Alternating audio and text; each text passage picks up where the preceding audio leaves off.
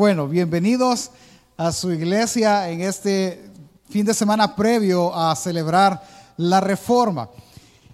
Esta mañana justamente eso quiero hablarles, pero antes de hacer eso, yo quiero motivarles, mire, a que usted pueda asistir día sábado a las 2.30 de la tarde a los talleres, a las plenarias, al recital o al tiempo de oración que vamos a tener el sábado y poder aprender de la reforma. ¿Cómo puede hacer para inscribirse? Allá afuera hay cuatro o cinco personas que pueden inscribirle, ayudarle a inscribirse a los talleres. Si usted no lo ha hecho, le pido que lo haga este día porque hoy vamos a preparar las instalaciones eh, para el día sábado. ¿Cuáles son los talleres? Déjeme ver si recuerdo y no confundo toda la información que traigo. Hay un taller que se llama la justificación por la fe, que es el argumento de Martín Lutero a la epístola a los Gálatas. Ese va a ser impartido por el pastor Mario Novoa, muy bonito, ya leí yo su, su bosquejo, muy bonito, muy bien enfocado. Si usted ya conoce esta parte de la reforma, le, invito a entrar a ese. Si usted no conoce la reforma y usted dice, ¿qué es esto de la reforma protestante y qué Martín Lutero el 31 de octubre? Usted necesita entrar al taller que se llama eh, ¿qué, ¿De qué trata o qué es la reforma protestante? Ese lo va a estar impartiendo el pastor Mario Argumedo.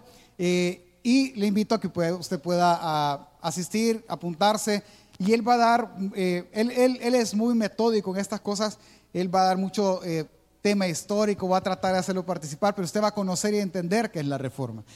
Si usted nunca ha, tomado tiempo para eh, oír de la reforma, así que le invito a ese taller. Si usted dice, no, yo ya conozco, pero quisiera conocer un poquito más, hay un, tercer taller que se llama La herencia doctrinal de la reforma. Ese hay un cambio de planes en los pastores que lo, iba a impartir el pastor Manuel Valle, pero él viene de, de, de Puaquil, Guatemala. Es un poco más adentro de Guatemala y no sé si usted ya vio las noticias, pues no se puede salir de mucho del interior hacia afuera de Guatemala por los bloqueos. Las fronteras están abiertas, pero realmente eh, es muy complicado venir. Estuvimos ya hablando toda la semana y me dice, yo puedo irme, dice, pero después van a tener que pasar ustedes por un punto ciego. Me. Entonces ya, ya, es más complicado, las cosas se volvieron más difíciles, así que él no va a poder estar con nosotros, pero les manda sus saludos y ya le, comprometimos su palabra para el, siguiente año, ¿verdad? en el 2024. Así que yo voy a tomar su lugar yo le voy a enseñar acerca de la, herencia doctrinal que la reforma nos dejó. Nos dejó mucha doctrina Así que si usted conoce la reforma, pero quiere hacer un poco más, pues le invito a participar en este taller. Y un cuarto taller que se llama El conflicto del corazón de Martín Lutero, que es parte del detonante de la reforma. Ese lo va a impartir el pastor Miguel López.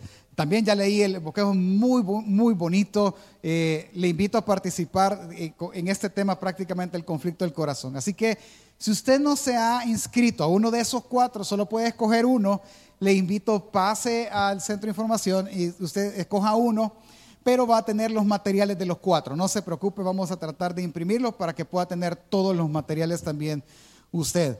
Eh, además, pues día domingo, el domingo, déjeme tomarme el tiempo para explicarlo, el domingo iniciamos a las 8 de la mañana.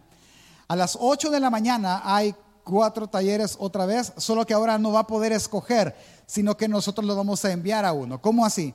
Por ejemplo, todas las mujeres con hijos, casadas con hijos o abuelas, van a poder estar con mi esposa eh, en un taller o, en una ponencia que se llama, ah, déjeme acordarme, la señora Sara Edwards y la señora ah, Lutero, pero se me ha olvidado el nombre.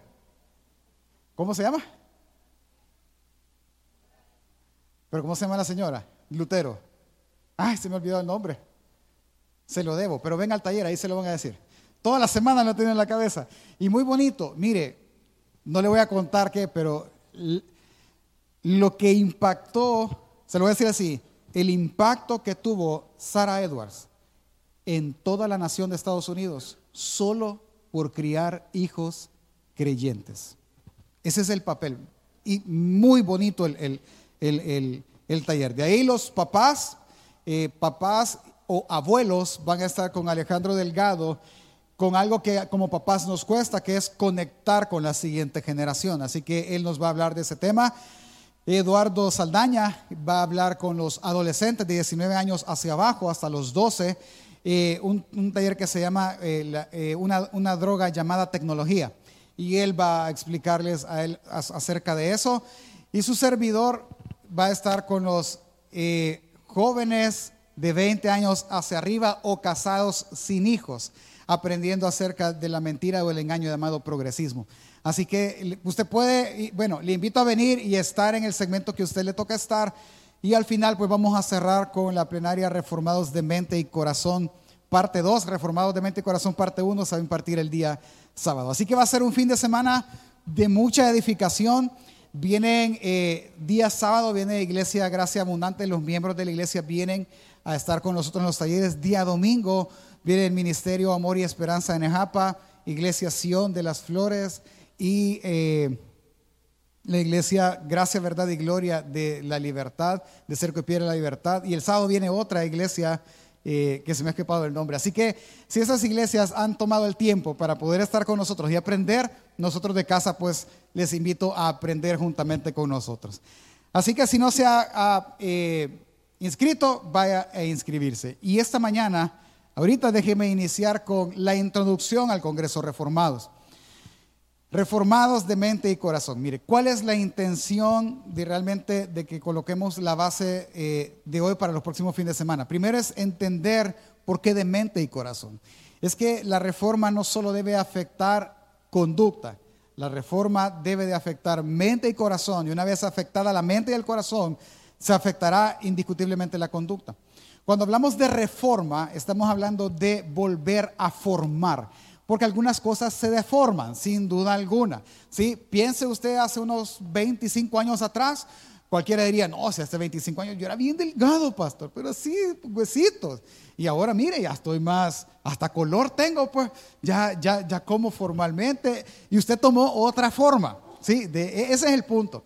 Ahora, normalmente la iglesia a lo largo del tiempo tomó otra forma.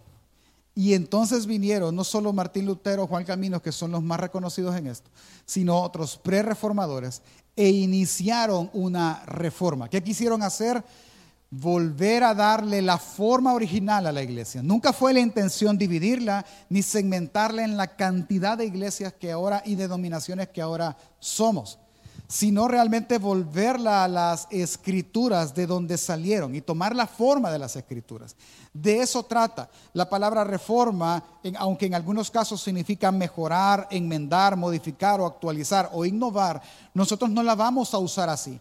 Nosotros vamos a usar la palabra reforma para entender que vamos a volver a darle forma al cristianismo original. De eso es que lo vamos a hacer. De, de eso es que trata el Congreso. Cuando nosotros pensamos en, por ejemplo, las reformas de ley, ¿verdad? Que, normalmente son lo que oímos, es realmente actualizar la ley. Pero cuando nos hablamos y referimos a reformar la iglesia, que una de las consignas que la reforma dejó es una iglesia reformada siempre se está reformando, lo que quisieron decir es que ella siempre tiene el cuidado de no perder el camino y estar siempre volviendo sus prácticas al diseño original en la Biblia. Porque la, iglesia fue creada por Jesús y tiene su origen en Jesús, por lo tal, nosotros debemos de ver su, diseño original. Y al entender el diseño original, entonces empezamos a mantenernos ahí y reformarnos todo el tiempo en nuestra práctica. Por ejemplo, hace ya, le voy a hablar de esta iglesia que es la única que conozco así. Eh, nosotros en enero instalamos una visión dada el nombre que ahora tenemos. Y nuestra visión se resume en tres palabras. Se resumía, ya me van a entender. Se resumía en buscar al perdido, unirlo al cuerpo de Cristo y animarle a perseverar, que perseverar es una doctrina de la reforma. Pero ahora estudiando más aún todo el tema, hablando con los que son aspirantes a pastores ahorita, nos hemos dado cuenta que la debemos de reformar una vez más y ya no simplemente decir buscar al perdido, unirlo, sino ahora hay que disipularlo y hacerlo discípulo para luego enviarlo. Porque ese es el diseño bíblico. Porque la idea es expander. De eso trata la reforma. Es siempre estarnos evaluando constantemente los motivos de nuestro corazón y si eso pega realmente con lo que el diseño original que Dios dio. Cuando nosotros vemos al pasado la reforma protestante, nosotros nos damos cuenta que por mucho tiempo la iglesia empezó a perderse en muchos sentidos. Y no fue hasta que los mismos clérigos de la iglesia decidieron enmendar el camino decir, este no es el camino, el camino es este, vámonos por aquí. ¿Cómo lo hicieron? Eso se lo van a enseñar. Pero ahora yo quiero enseñarle un patrón del ser humano. ¿Cuál es el patrón? Es que nosotros así dejamos de reformarnos. Así dejamos ciertas cosas o hábitos y empezamos a de nuevo tomar las prácticas más sencillas. Por ejemplo, ¿cuántos alguna vez han empezado dieta y han dicho no? La meta son 15 libras. Primer mes, 4 va súper bien, estamos bien, algunos 8 libras en el primer mes. Me falta un mes más y termino. Y como ya dio un avance, me puedo permitir ciertos lujitos, así que regáleme un dólar de pan. ¿Sí? Y, perdió todo. Y perdió hábitos, perdió prácticas. Y el problema de las dietas es justamente eso. Para que para muestre un botón, levante la mano, pero levántela, ayúdeme. ¿Cuántos una vez en su vida han hecho dieta por lo menos? Levante la mano. Sí. ¿Cuál fue el problema? Es que vienen los nutricionistas y le dicen, no coma, no coma, no coma, no coma, no coma, no coma, no coma. Y todo es una prohibición, ¿sí? Entonces lo que uno hace es cambiar conducta. Ya no vamos a comprar pan blanco, pan francés, vamos a comer tortilla. Eh, alguien quizás va, a ir más allá, no, pan integral, ¿verdad? Va, está bien, y usted cambia lo que compra para comer y cambió conducta. Pero ¿cómo está su corazón? Pasó, cuac, cuac, cuac, los alpores, cuac, ay, qué rico, con café. El problema no está en la conducta, el problema está en el corazón. Su corazón anhela, pero dígale a alguien que, el doctor le... Hay casos de casos, por eso le digo, que el doctor le diga a esta persona, tu hígado ya no soporta más, una cerveza más y te morís. ¿Usted cree que la va a tomar? Algunos dicen, no, ya no porque saben que eso depende de su vida. Y el cambio no fue de conducta, sino que fue de conciencia. Algo otros dicen, pues, hasta ver a Dios literalmente. Porque el tema no es conducta, el tema es el corazón. Por lo tal, lo que hoy vamos a aprender es eso, que una reforma no solo modifica la conducta, sino que ésta debe afectar la mente y el corazón para que sea una reforma. Y la otra característica que yo quiero que aprenda ahora es que una reforma es un proceso. No es ya, no es un evento, es un proceso que uno va transformándose continuamente. ¿Cómo lo vamos a aprender? Rápidamente, hoy vamos a estudiar, mire, a partir de ahorita voy a ir corriendo, así que me sigue. Voy a tratar de hacerlo y he orado para hacerlo lo más claro posible. Pero es que vamos a estudiar Esdras, Nehemías, Ageo y Malaquías los cuatro libros al mismo tiempo. ¿Por qué? Porque lo que pasaron en los primeros tres, dejé de fuera a Sofonía, hermano, porque ya era mucho. Lo que pasó en estos tres pasa casi al mismo tiempo. Entonces, si dejamos de lado una cosa, no entendemos la historia. ¿Sí? Y Malaquías es la respuesta de Dios al esfuerzo de estos tres libros, de lo que el pueblo hizo. Entonces, rápidamente lo vamos a estudiar. ¿Qué es lo que tenemos que saber antes de estudiar? Es que Israel fue castigado. ¿Cómo fue castigado Israel? Todo Israel, reino del norte y del sur, fueron enviados presos a Babilonia. ¿Sí? ¿Por qué? Por idólatras, hermano. Eso es lo que usted tiene que saber. 70 años después, que es lo que el castigo duraba, ellos volverían a ser libres, siempre bajo el dominio de un imperio, pero regresarían a sus tierras. Ahí estamos. 70 años después, Esdras, Zorobabel y Nehemías regresan a Jerusalén y regresan con propósitos bien específicos. Esdras, perdón, Zorobabel regresa a construir el templo. Esdras regresa a enseñar la ley y Nehemías regresa a construir las murallas. Estas tres historias se están dando casi que al mismo tiempo, ¿sí? Años de diferencia, pero en el proceso todos están buscando de nuevo hacer a una sola nación, a una nación que se reforme y vuelva a Dios. Eso es lo que están haciendo, porque el castigo terminó. Pero entendamos algo, el castigo se supone que se da para eliminar la conducta, ¿sí? Yo estoy en ese proceso con mi hijo más pequeño. Ya le compré su varita de madera y no toque, tocó, varita. Tampoco crea que le dejo rojo y marcado. No, es el toque, para que él entienda. Ya, ya, me, ya hay fricción entre los dos, pero se tiene que hacer, ¿sí? Pero ¿qué estoy modificando yo? Su comportamiento. Entienda algo, el castigo no modifica el corazón, solo el comportamiento, ¿sí? Póngale a un perro toques eléctricos en el cuello, pues para que no se salga. Él no se va a salir, no porque no quiera, sino que lo que no quiere es el dolor. Esto es lo que ha pasado ahorita. Y Dios en su soberanía nos va a mostrar cómo el castigo no afecta el corazón. Solo aquel que de verdad entiende el castigo e interioriza lo que está pasando, entonces para él es un tema de una reforma. Con esto no le estoy diciendo, voy a hacer el paréntesis, que el castigo es malo, no hay que disciplinar a nuestros hijos, hay que hacerlo, porque pues sí hay algo que hacerlo, pero lo que lo hace diferente, el castigo del creyente, es el propósito del castigo. No solo es andate a tu cuarto sin comer un mes, sino es, mira, porque no hiciste esta y esta y estas cosas, no vas a comer en un mes. ¿sí? Y el propósito es el punto. Ok, empecemos. Acompáñeme al libro de Esdras. Para hacerle fácil, busque Nehemías. Nehemías es más grande, ¿verdad? Nehemías ahí y, va. Si no, váyase a los a crónicas. Despuésito está Esdras, Nehemías. Esdras capítulo 1, verso 1. Vamos a empezar la primera situación, la construcción del templo. Esto es a cargo de Zorobabel. Versículo 1, 2 y 3 para que podamos entender. Si ya lo encontró, genial, lo espero un ratito y si no, pues sígame en la pantalla. Le dejo de tarea, eh, léase los libros, la idea es que lo leyéramos la Biblia en orden, ¿verdad? Pero si no, pues eh, le dejo la tarea de leerlos, muy interesantes. Esdras 1 dice, en el primer año de Ciro, rey de Persia,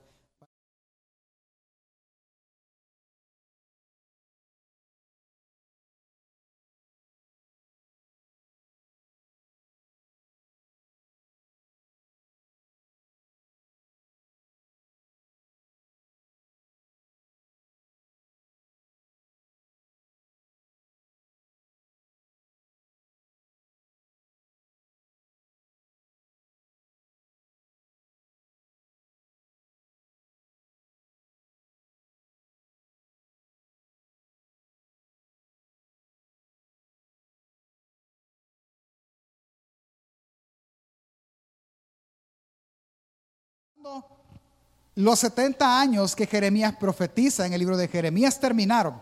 Ahora Dios da libertad al pueblo a través de... Les regresó todo lo que Nabucodonosor les robó.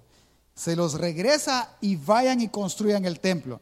Pero no tenemos con qué construir. No hay problema. Yo les doy todo para que lo vuelvan a construir. Ellos salen con Zorobabel por líder y salen alrededor de 43 mil personas en esa, eh, en esa deportación. Es dentro de estas 43 mil personas van personas que nacieron adentro de Babilonia y personas que llegaron presos a Babilonia y 70 años después están saliendo. ¿A qué me refiero? Hay personas que sí vieron ser destruida Jerusalén, porque Jerusalén estaba destruida y personas que no saben ni qué pasó, para ellos nacer en Babilonia era lo normal. A este punto, Zorobabel tiene una meta o una misión, construir el templo. Salen las 43 mil personas, van, llegan a Jerusalén siete meses después, los primeros siete meses que al llegar, ellos construyen sus casas, pues es normal, ¿verdad? Hay que buscar dónde vivir. Se, se asientan o se establecen y luego empiezan la reconstrucción del templo empiezan construyendo primero el altar del sacrificio. Lo construyen y cómo sabían ellos cómo era la ley de Dios, el éxodo. Ahí están las especificaciones. Lo construyen y empiezan a sacrificar. Y súper bonito, ya sacrificamos a Dios, todos, todo está marchando bien. Luego, cuando ya empiezan a construir, hay un problema. Y es que unas personas eh, los empiezan a estorbar. Es decir, ya no los dejan construir a gusto y les dicen, si siguen construyendo, los vamos a matar. Entonces vienen los israelitas, como todos buenos creyentes, dijeron, ah, pues no, quizás no es tiempo de construir. Y pararon. Y paran de construir. Bueno, ¿cómo es que no es tiempo si Dios les dijo a través del rey y les dio todo que siguieran? Ellos al primer problema se detienen. Se detienen una cantidad de años y es ahí cuando profetiza Ageo. No lo voy a leer porque es mucho, pero si usted va a Ageo, ellos dijeron, pues ya no vamos a construir el templo. Ah, pues lo que tenemos, vénganos para acá y empecemos a construir y adecuar nuestras casas. Y ocupa una palabra, ustedes artesonaron sus casas, es decir, que hicieron con tan lujo de detalle cosas en madera grabadas para sus casas. Sus casas eran un lujo y el templo no. Y el templo estaba en los suelos. A profetiza, le dice, pues no, señores, empiecen a construir si Dios los sacó bajo el imperio persa para construir, construyan. Toman fuerza todos otra vez y empiezan a construir. Y cuando vienen los primeros y les dicen, ¿por qué estás construyendo? ¿Sabes qué? Anda a preguntarle ahí al rey, decirles que vayan a buscar en su biblioteca. Ciro dijo y escribió. Por eso lo deja Esdras. Y escribió la orden. Vayan y lean. En todo lo que andan leyendo, ellos siguen construyendo. En ese en medio de esa construcción, colocan los cimientos. Acompáñeme al capítulo 3 y vea lo que pasó. Estamos como en el, en el, en el, en el clímax de la historia. va a en, qué, ¿En qué va a parar todo esto? Dice, y cuando los albañiles del templo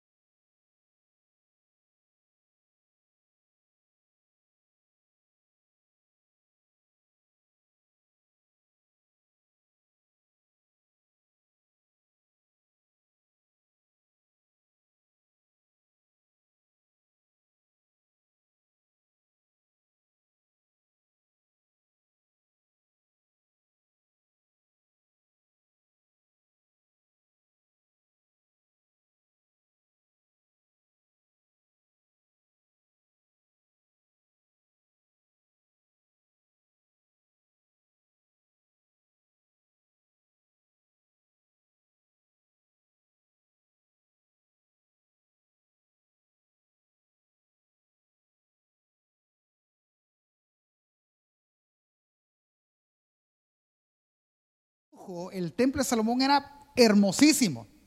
Ellos que habían visto ese templo o la casa primera, viendo echar los cimientos de esta casa, lloraban en alta voz, mientras muchos otros daban grandes gritos de alegría. Y no podían distinguir el pueblo, el clamor de los gritos de alegría de la voz del lloro, porque clamaba el pueblo con gran júbilo y se oía ruido hasta de lejos. ¿Qué es lo que está pasando en esta parte? Solo ahí usted puede ver sentimientos encontrados.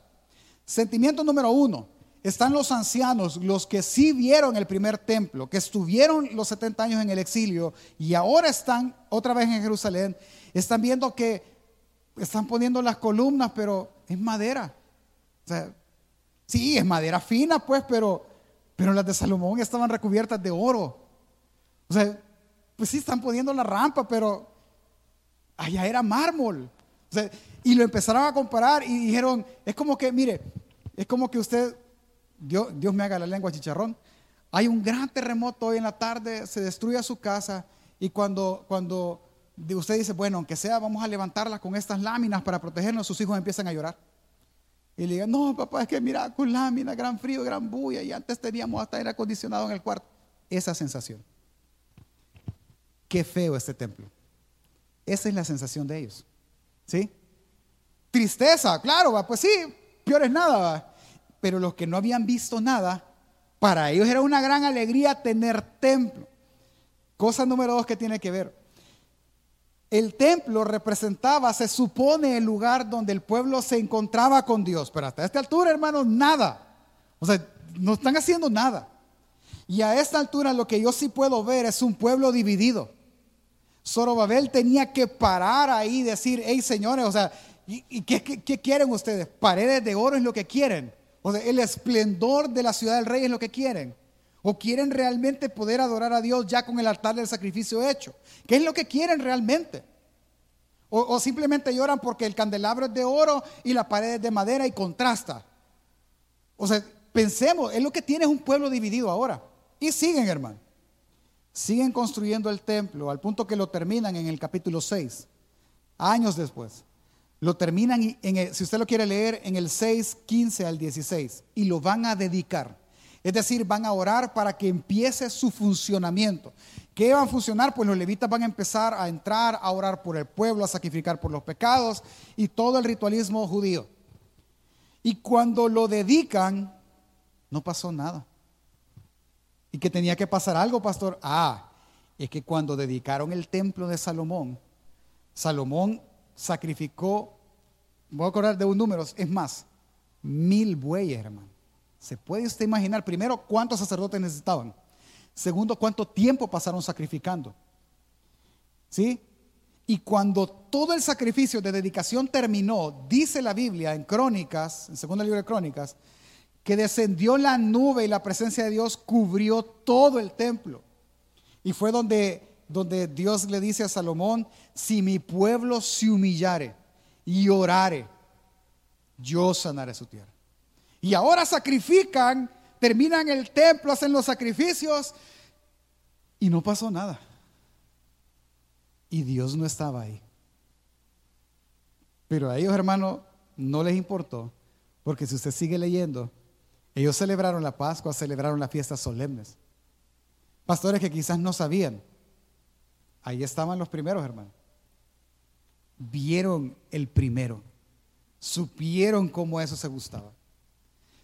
¿Qué puedo ver yo en este relato fugazmente? Una sola cosa. Para ellos solo era, hagamos el templo. Hagámoslo, construyámoslo. Pero nunca pensaron en restaurar su relación con Dios. Nunca pensaron en reformar. Es solo un hacer. Hagamos, vamos, congreguémonos, leamos la Biblia, pero no afectó en nada. Ellos siguieron sus vidas mismas. Situación número dos, capítulo 7 de Esdras. Aparece Esdras en escena, de hecho así se llama el libro. Lleva el nombre del sacerdote. Esdras era descendiente directo de Aarón, el primer sacerdote. Esdras guía la segunda deportación. Pero Esdras tiene un propósito muy claro en su hacer, en por qué él va a regresar a Jerusalén. De hecho, lo envía de nuevo el emperador eh, en ese momento ya había cambio de emperador, lo envía y le da un propósito. Capítulo 7, versículo 25. Tú, Esdras, conforme a la sabiduría que tienes.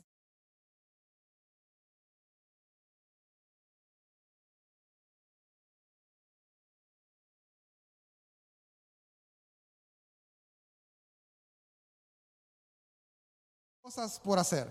Establecer jueces, es decir, un sistema de de gobierno, colocar gobernantes también, está ordenando, pero el principal es enseñar la ley de Dios, porque tenemos un pueblo nuevo, ¿ok?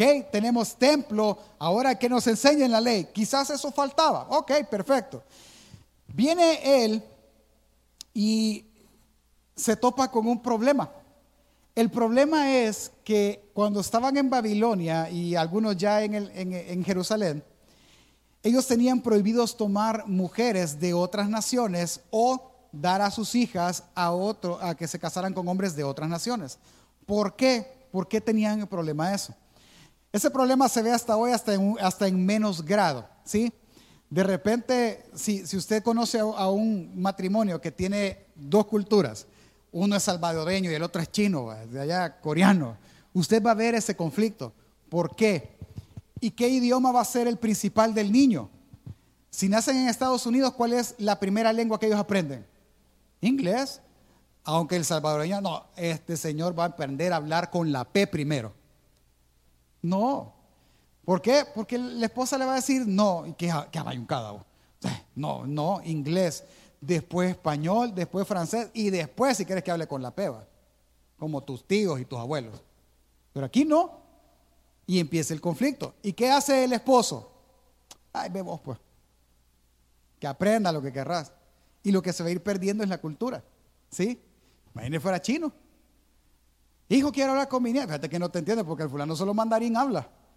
¿Me entiende? Y se empiezan a separarse. Ya no digamos meter las religiones, que era el problema de ellos. El problema de ellos era que al casarse con otras mujeres que adoraban otros dioses, por no pelear, porque pues sí, la mujer se enamoró de la mujer, pues ¿qué culpa tiene él?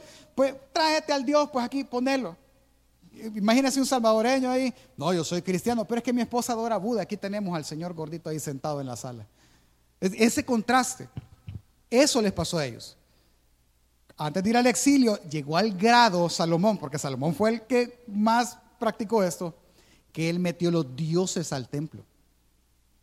E, él hizo eso.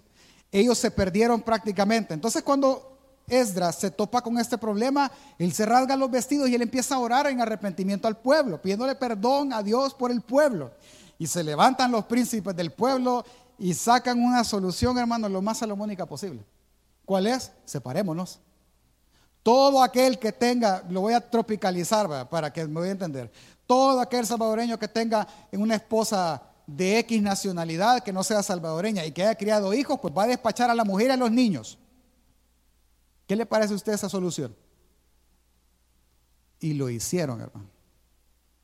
Y despachan, todavía para que no fuera tan escandaloso, hagámoslo por bloques porque somos un montón, le dijo. Y si usted sigue leyendo la historia en Esdras, hasta firmaron un pacto y aparecen los nombres de quienes lo hicieron. Y las mandan. O sea, quiere decir que el, el, el problema la solución del problema fue separémonos, el divorcio. ¿Qué están haciendo ellos? Ellos realmente están modificando su conducta. El problema no era ese. El problema era el corazón del esposo o la esposa que los había casado. Ese era el problema, no su conducta. Y al final ellos modifican la conducta. Y como lo vamos a ver, se saltan la palabra. Porque la palabra les decía que tenían que hacer. Ni siquiera consultaron a Dios. Aunque es ahora no consulta a Dios, le parece la solución y se divorcian todos, hermano. Y no solo eh, las esposas se van, se fueron los hijos. Así que el Señor quedó libre para volverse a casar. Así de simple. Situación número tres. Nehemías. Llegamos a Nehemías. Nehemías tenía un puesto políticamente muy estable. Nehemías era el copero del rey. Este Nehemías eh, vivía bien. Su trabajo era verificar que en el vino no quisieran envenenar al rey. Ese era su trabajo.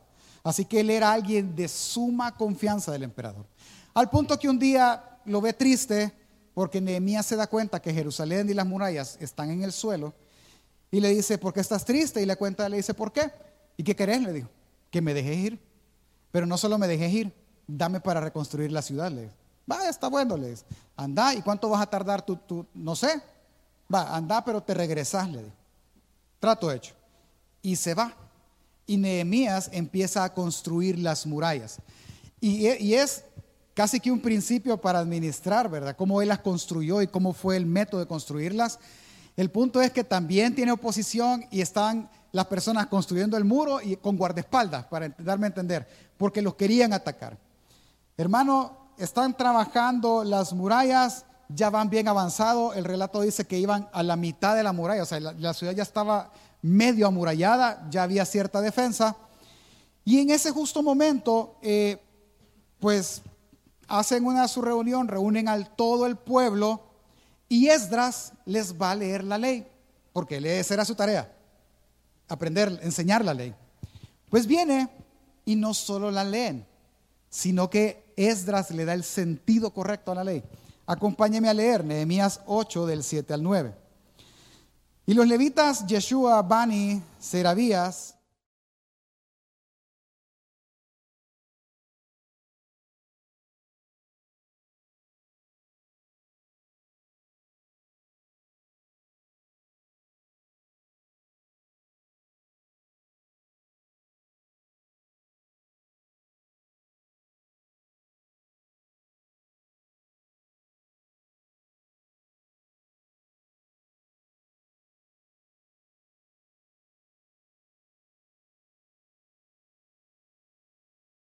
al pueblo dijeron a todo el pueblo, día santo es a Jehová nuestro Dios.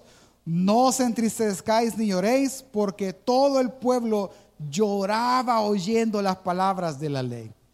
Si usted toma este pasaje y, lo saca y lo explicamos, no hermano, pudiésemos sacar una enseñanza sacada de la manga de la camisa espectacular. Porque el punto es que al leer la ley los conmovió tanto que lloraron al darle el sentido correcto. Déjeme preguntar, ¿cuántos alguna vez leyendo su Biblia en una prédica y todo, eh, oyendo la explicación de un texto, han llorado, hermano? Levante la mano.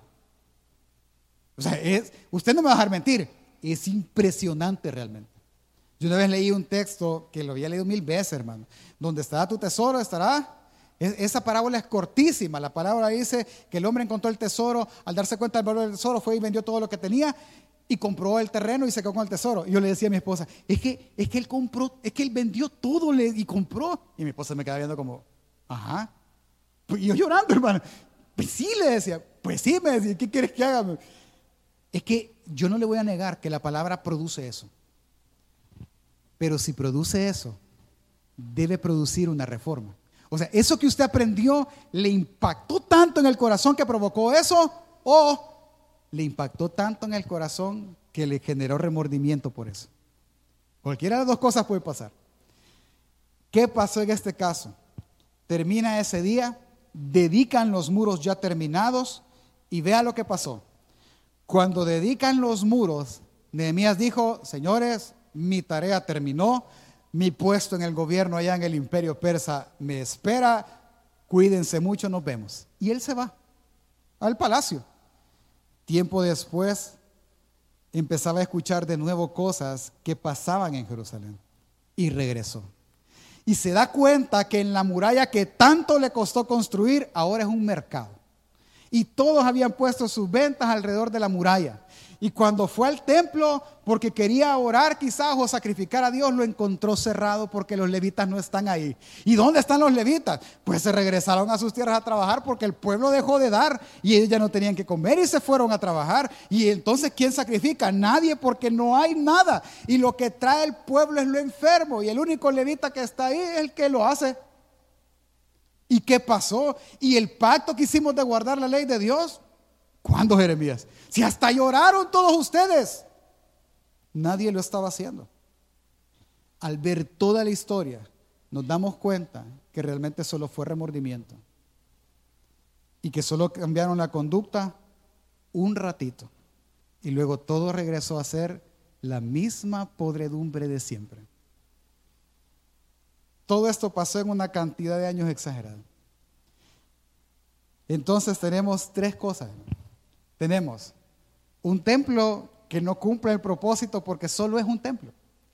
Tenemos el cumplimiento, la enseñanza de la ley que simplemente cambia conductas y cumplamos la letra. Y tenemos un pacto del diente al labio que nadie cumplió y todo lo que se tenía que hacer, nadie lo está haciendo. Nadie. ¿Sabe cómo termina el libro de Nehemías? Nehemías termina diciendo, Señor, yo hice mi parte y lo intenté. Así termina el libro. Es decir, ahí te quedan, ahí vemos qué haces con ellos otra vez. A eso, estos dos libros que deberían de ser uno, esas y Nehemías debería ser uno solo, y, en, el canon judío así es, nos están diciendo dos cosas, que a pesar de que tienen libertad y que su castigo terminó, el castigo no modificó la conducta de ninguno de ellos. Perdón, no modificó el corazón de ninguno de ellos, solo la conducta. ¿Había un remanente fiel? Claro que sí. Pero la gran mayoría solo fueron reformados de conducta y no de corazón. Por eso es importante que la reforma llegue al corazón y a la mente para modificar entonces la conducta. La pregunta aquí es, pastor, ¿y Dios qué hizo? Ah, este es lo bonito. Acompáñeme al libro de Malaquías.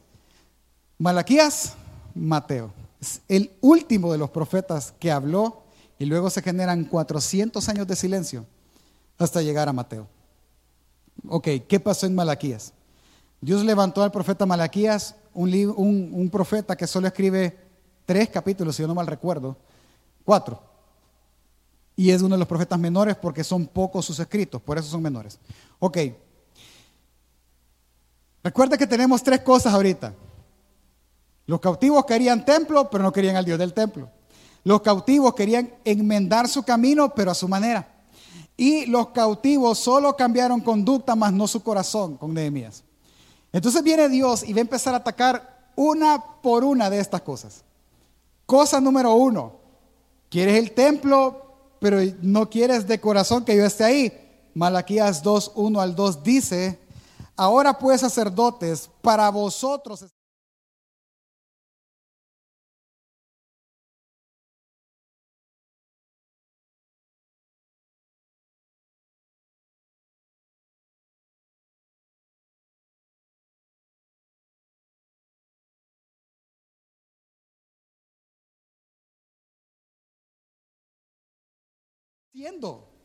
O sea, ustedes están sentados aquí por, una, por calmar una conciencia moral.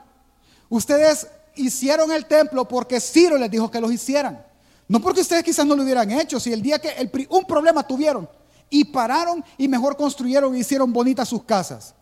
Ustedes no me siguen de corazón, no lo han decidido de corazón. Esa es la, la frase que él usa. Es decir, o como lo dice en otra parte, ustedes de labios me honran y su corazón no está conmigo.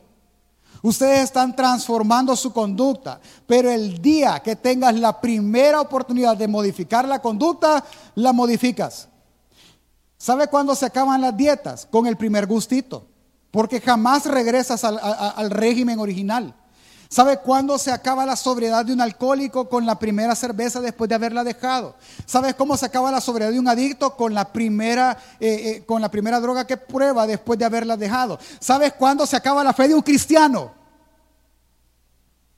Con la primera oportunidad que tiene de ir y de no volver a probar las cosas del mundo.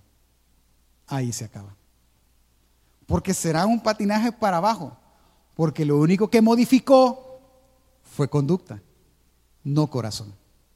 Y el problema no es la circunstancia, el problema es el corazón.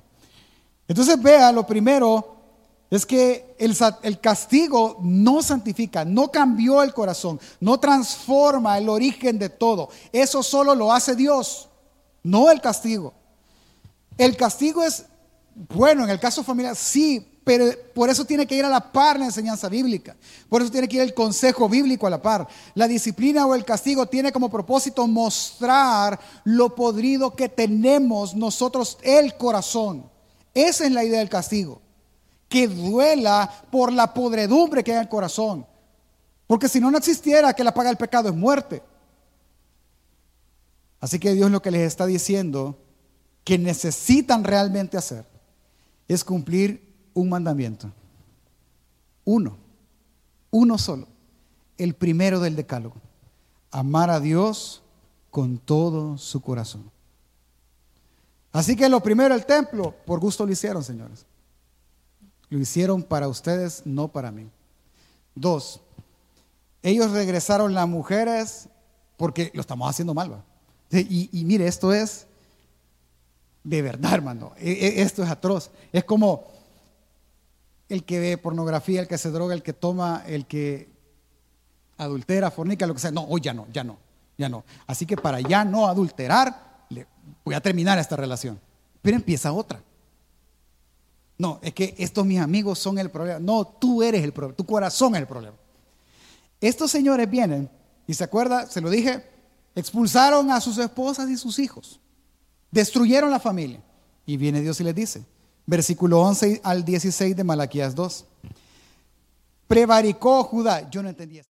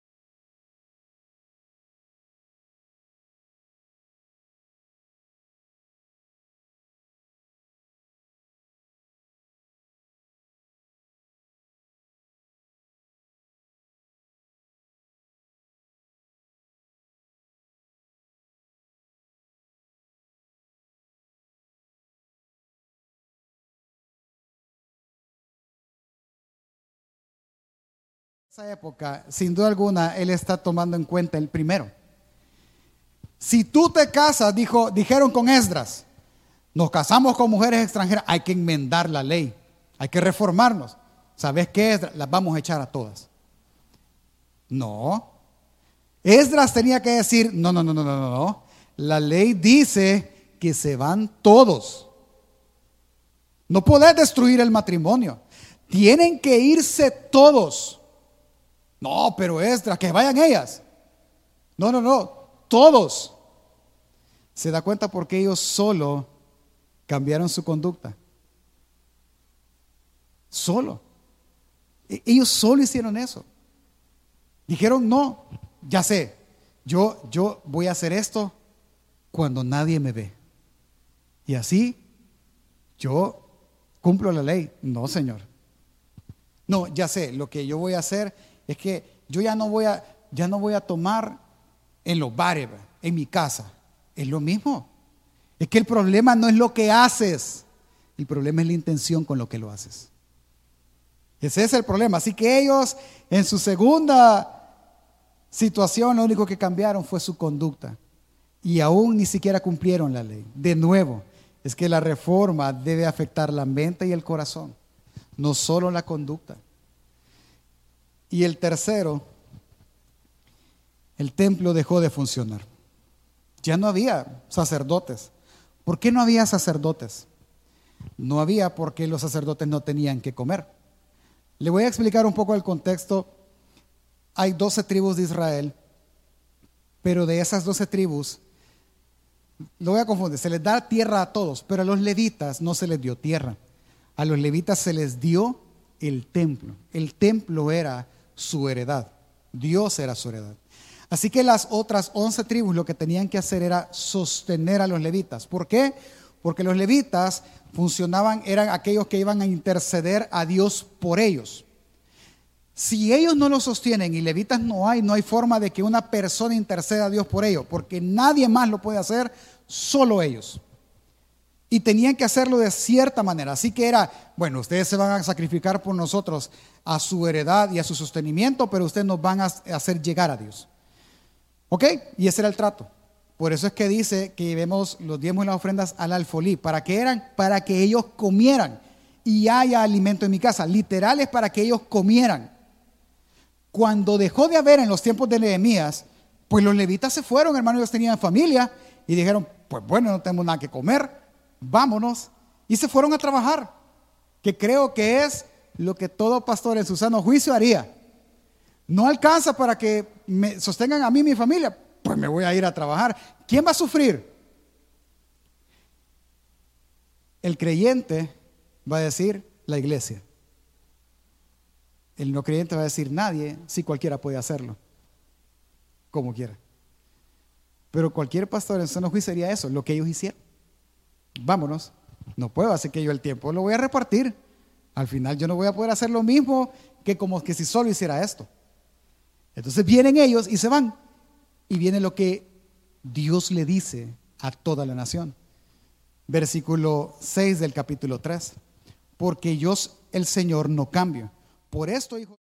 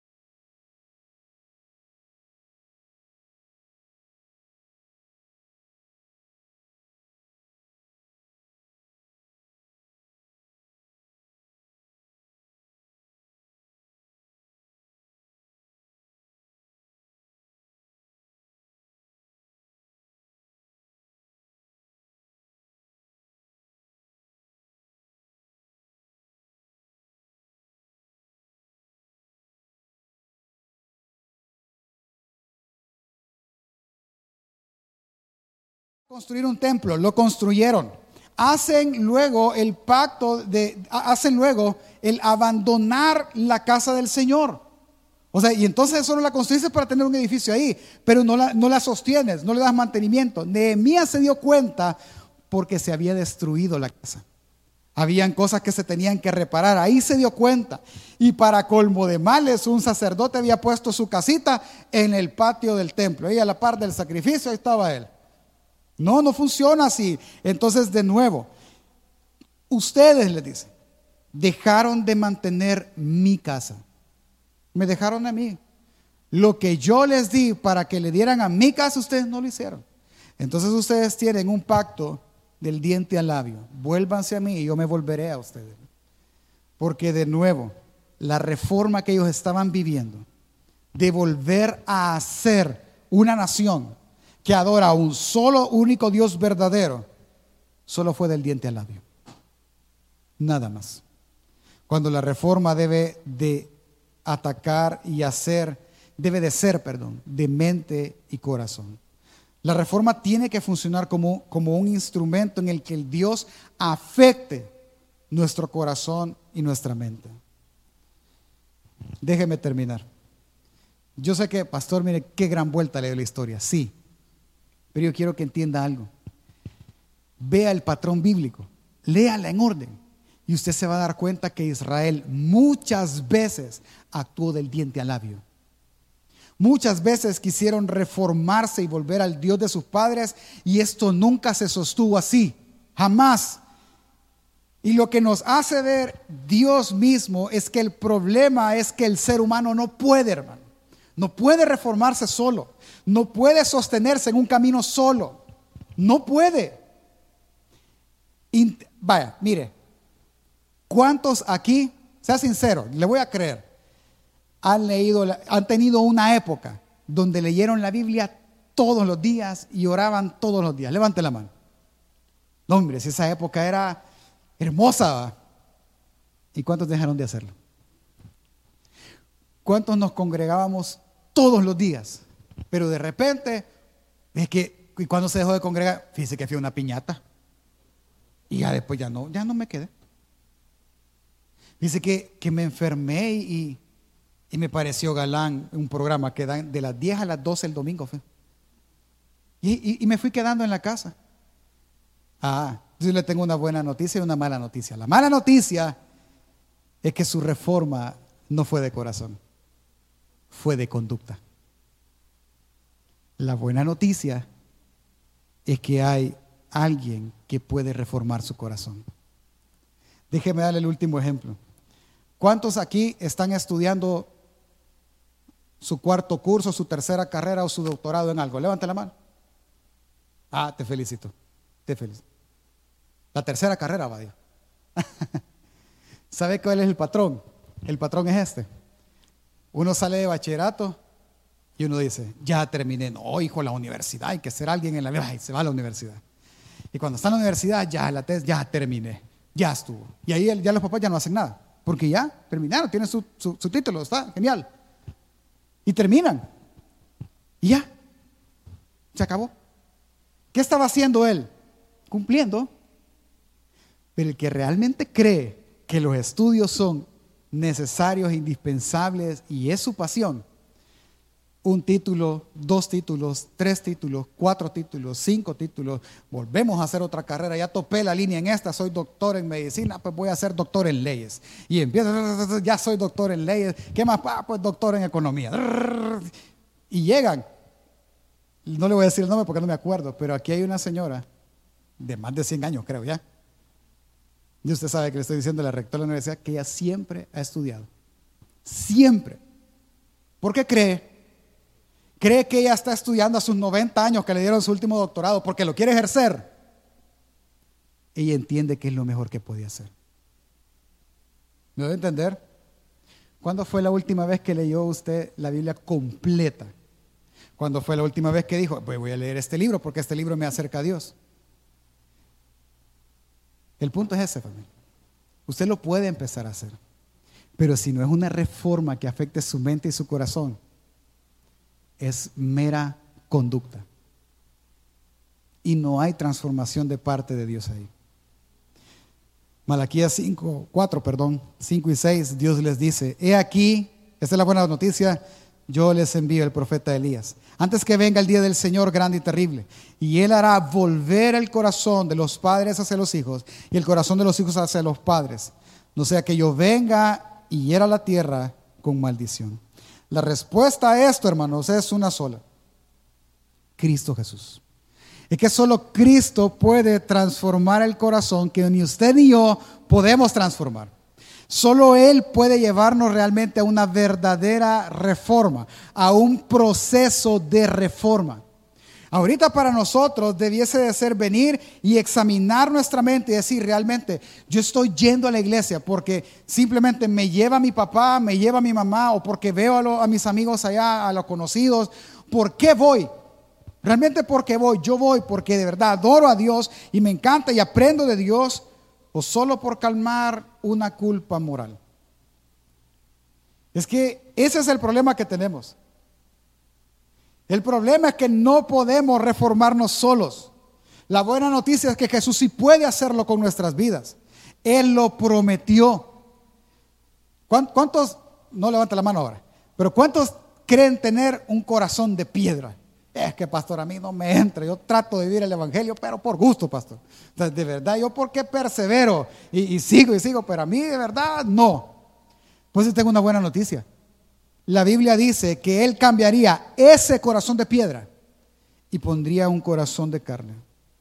Él prometió limpiarnos de todas nuestras injusticias, hasta el punto de que David lo creyó tanto que Él dijo, Señor, crea en mí un corazón limpio y renueva un espíritu recto dentro de mí.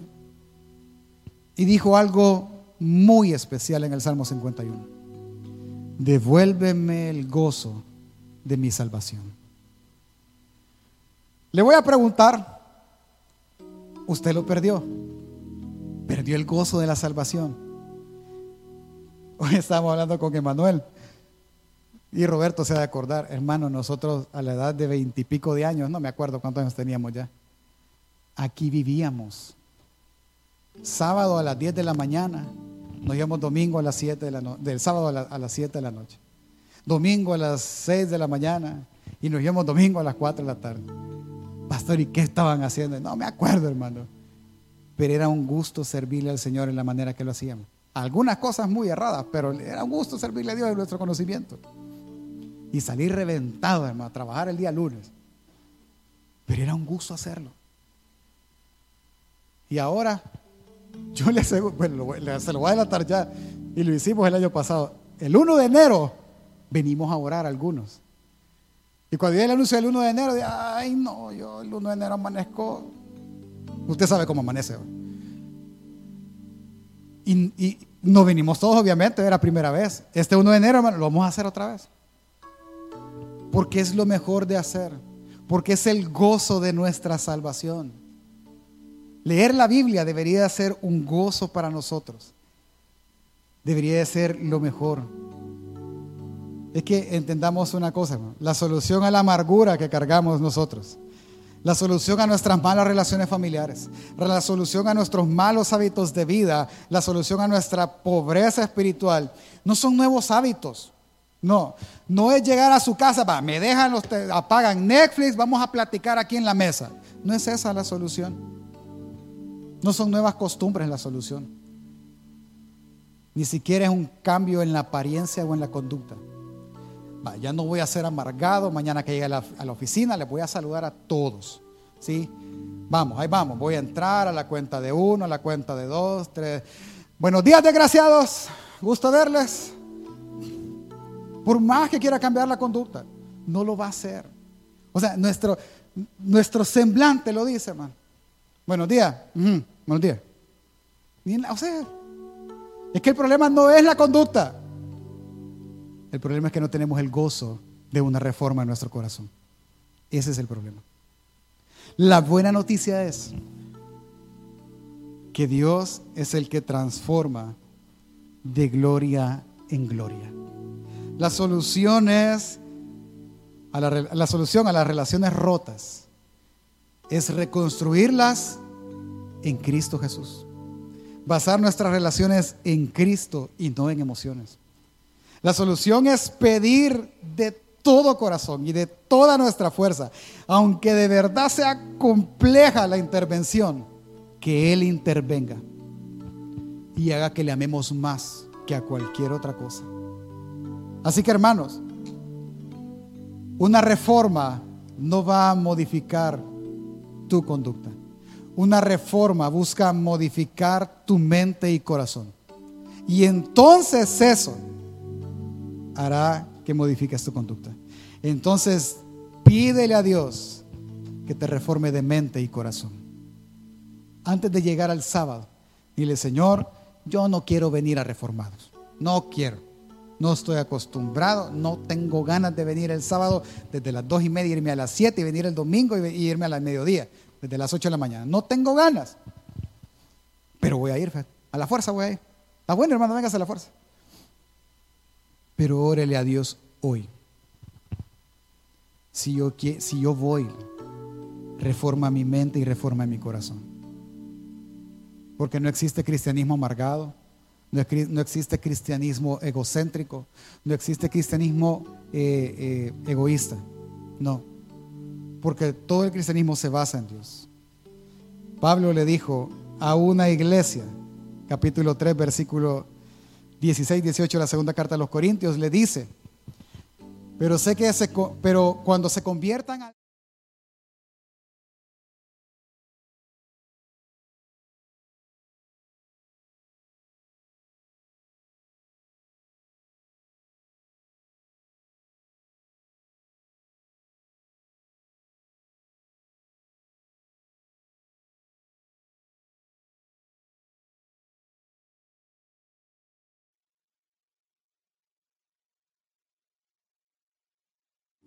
de gloria en gloria en la misma imagen como por el Espíritu del Señor. Entonces, ¿qué hacemos, pastor? Hoy es solo una cosa, pues. Practicarla solo es una cosa. Ve a Dios. Ve a Dios. Véalo en su gloria y en su esplendor. ¿Dónde? Pues en su palabra, hermano. Ahí sí no lo puedo hacer yo nada. Por tanto, tiene que leerla. Tiene que orar pidiéndole a Él y haga lo que la Biblia pide hacer. Procure que el cambio, porque yo no le voy a negar, tiene que haber un cambio. Tiene que haber un cambio en decir, vaya, yo a las ocho y media de la noche voy a parar lo que esté haciendo, voy a procurar terminar a las ocho y media de la noche y voy a agarrar mi Biblia, no en el teléfono porque me voy a poner a ver videos cortos, no, en papel y me voy a sentar a leerla. Ese cambio de conducta tiene que hacerlo, sin duda alguna. Pero pida que cuando usted haga eso, sea de corazón y sea algo que quiera hacer, que se convierta en eso, porque sin dudamente hay que hacerlo. No lo hagamos como lo hicieron ellos. Si va a seguir a Dios, sígalo de corazón. Si va a cumplir su, su ley, hágalo con gozo y no deje de sostener su obra. Póngase de pie. Le termino diciendo una sola frase más. Hermano, la reforma es un proceso. Por eso la consigna, una de las consignas de la reforma es que una iglesia reformada siempre se reforma. ¿Sí? Una iglesia reformada siempre reformándose. Por eso lo hacemos nosotros cada año. Lo hacemos con un montón de propósitos, que el sábado se los voy a contar. Pero uno de los principales es justamente eso, es evaluarnos constantemente. Si usted perdió el rumbo, encuéntrelo, hermano, en Dios. Órele a Dios. Órele a Dios. Si hay una, una oración que a Dios le encanta contestar, pero así le encanta, como las abuelitas. ¿Cuál, es, ¿Cuál es la cosa que más le gusta a las abuelitas? Que el nieto de 7, 8 años llegue y le dice, abuela, dame más. Ah, las abuelitas agarran la olla de frijoles, hermano. Toma, hijo, anda a comprarle otro de pan a este muchachito, mira, y otra botella de crema, que lo acabe todo. Y los papás, no, mamá, de que se lo acabe y lo que quieran. Vos no comas, que coma el niño. Así es el Señor con una, con una petición. ¿Con cuál? Señor, yo, yo, mira, Señor, yo de verdad, de todo lo que habló el pastor, Solo me acuerdo de qué dijo Esdras y Nehemías. De todos los demás no me acuerdo nada. a mí me hace falta sabiduría, Señor. Ah, entonces, ¿qué dice Santiago? Pídasela a Dios. ¿Y qué va a hacer Dios? Se las dará abundantemente. Va a soltar la olla, hermano, encima de usted. Con tal que si quiera. Pero usted tiene que saber algo antes. Usted puede estar aquí por las razones equivocadas. Y usted tiene que examinarse esas razones. Le voy a contar de alguien que estuvo con Jesús por razones equivocadas a un inicio. Su nombre es, bueno, de tres. Uno, porque uno es el que fue el que habló. Pedro, Jacobo y Juan. Pedro, Jacobo y Juan subieron con Jesús al monte de la transfiguración. ¿Se acuerda de ese relato? Y Jesús se transfiguró y apareció Moisés y Elías. Y si usted lee el relato en Lucas, que fue el que estudiamos esta semana en el estudio bíblico, ellos platicaban de la muerte de Jesús. De eso estaban platicando. Y cuando Pedro los vio, dijo, hagamos, Señor, que no se vayan, hagámosles tres enramadas. Y nosotros pensamos en tres chocitas, una para cada uno. Pero las enramadas tenían el propósito de compartir comunión. Que quiero que me quiero sentar y que él me enseñe.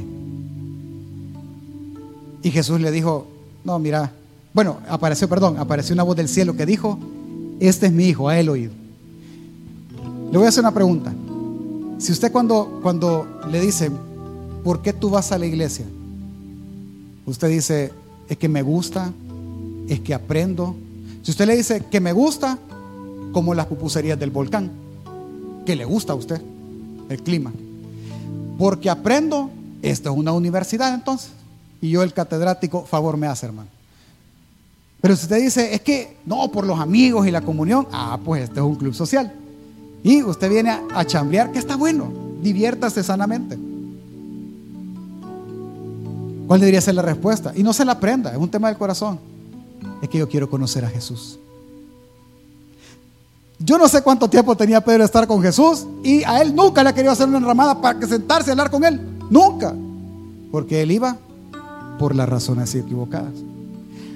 Al punto que eso se transfiere a la iglesia, al punto que una vez Pedro estando preso, le ora toda la gente a Dios para que Pedro salga preso y, están orando y Pedro sale, se libera y sale y llega y, toca a la puerta, sale la criada, abre, ve a Pedro, cierra la puerta, deja a Pedro afuera y se va y le dicen, ¿quién era? Es Pedro, ¿cómo va a ser Pedro si está en la cárcel y que no está orando para que salga? Pues ni aun ellos creían que su oración había sido contestada, como Tomás, ¿verdad? Hasta que yo no vea.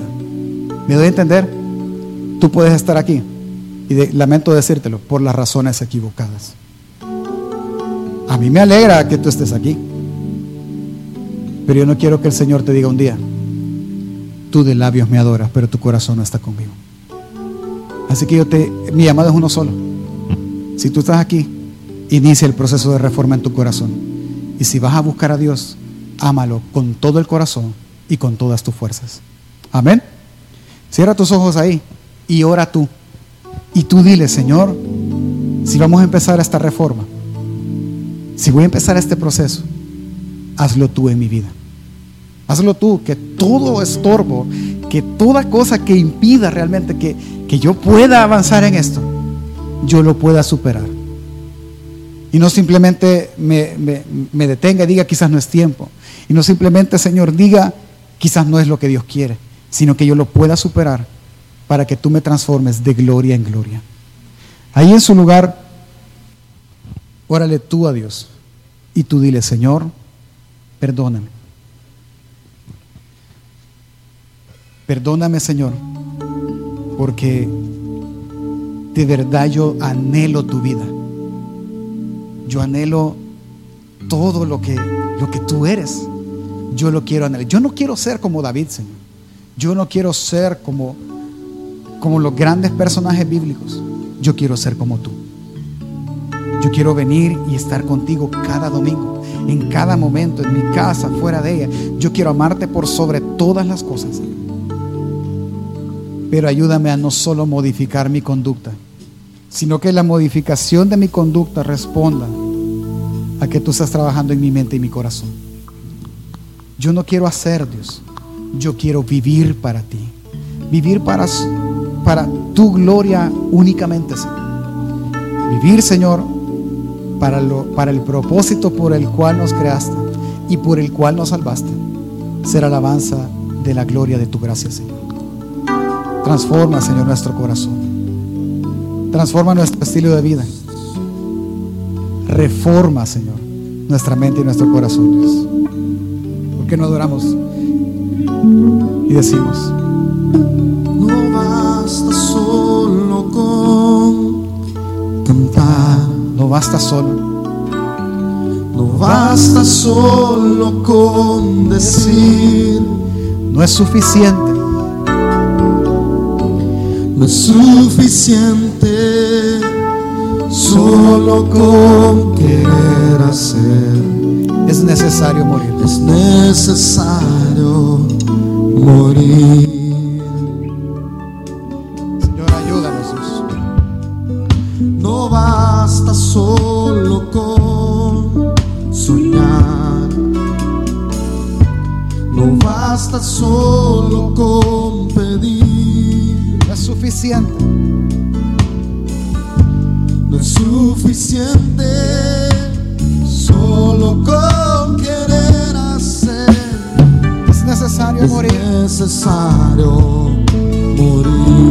Señor, Señor, dame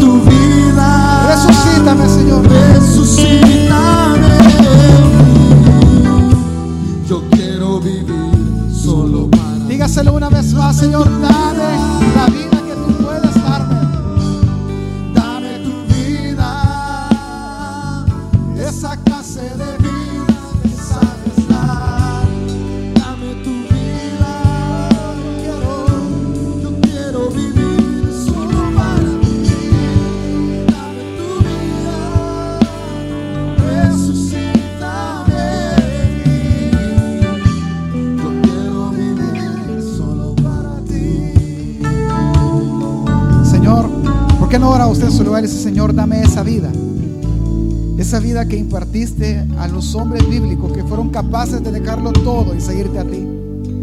Dame esa vida, Señor, que diste a esas personas que fueron capaces de adorarte por encima de las circunstancias, aun cuando sus vidas se atentaban y peligraban. Señor, danos esa vida que solo tú puedes dar a través del Hijo. Danos esa vida abundante. Haznos capaces de disfrutar la salvación que tú por gracia nos has regalado. Haznos capaces de desestimar, Señor, nuestro peregrinaje sobre este mundo y apreciar, Dios, el querer estar en tu presencia. Danos esa vida, Señor, y enséñanos a amarte por sobre todas las cosas. Enséñanos a amarte con, con todas nuestras fuerzas, con toda nuestra mente y todo nuestro corazón. Danos, Señor, esa vida que tú sabes dar a leer la palabra, Señor, y el entenderla y saber que tomamos el camino equivocado. Danos el valor, Señor, para poder rectificar nuestra vida. Porque solo tú puedes darnos. Solo tú puedes darnos. Solo Dame tu vida,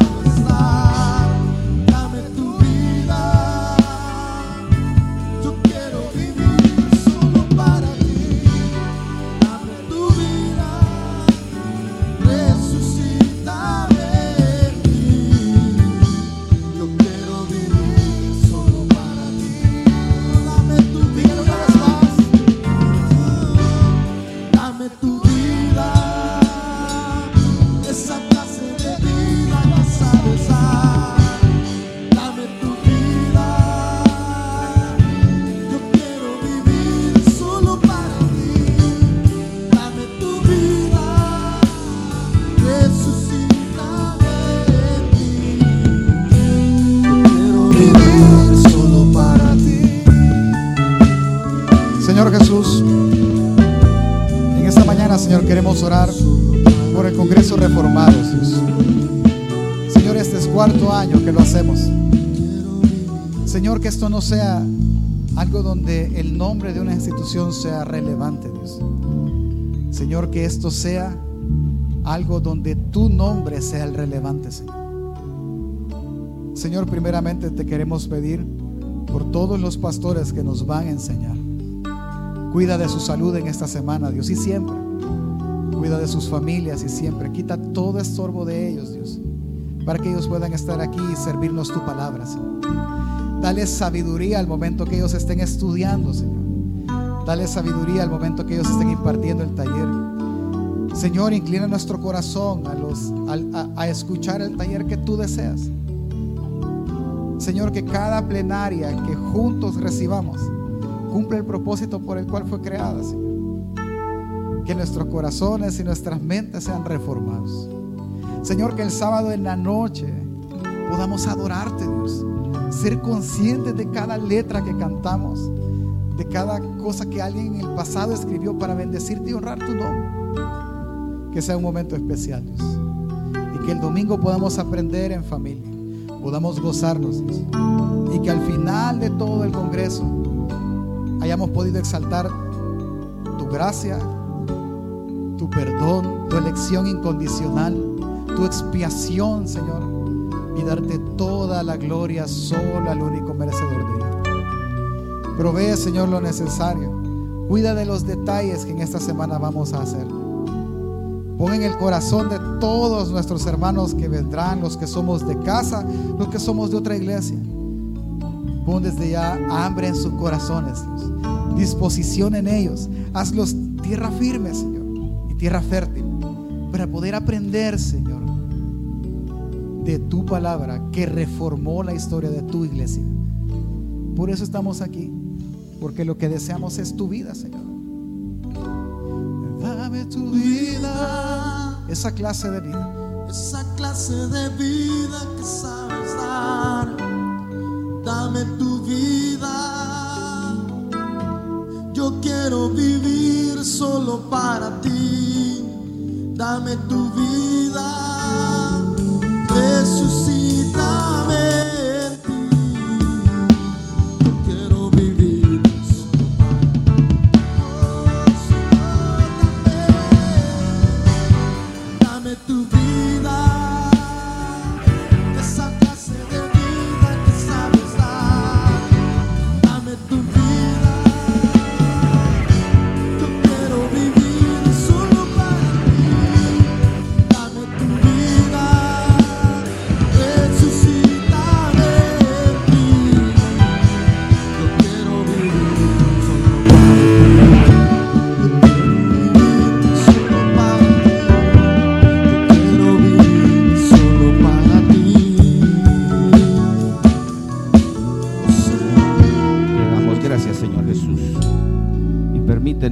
Señor, estar en tu casa para adorarte, para bendecirte y para hacer tu voluntad siempre, Señor. Cada día, cada momento en lo que tengamos nuestra respiración, Señor.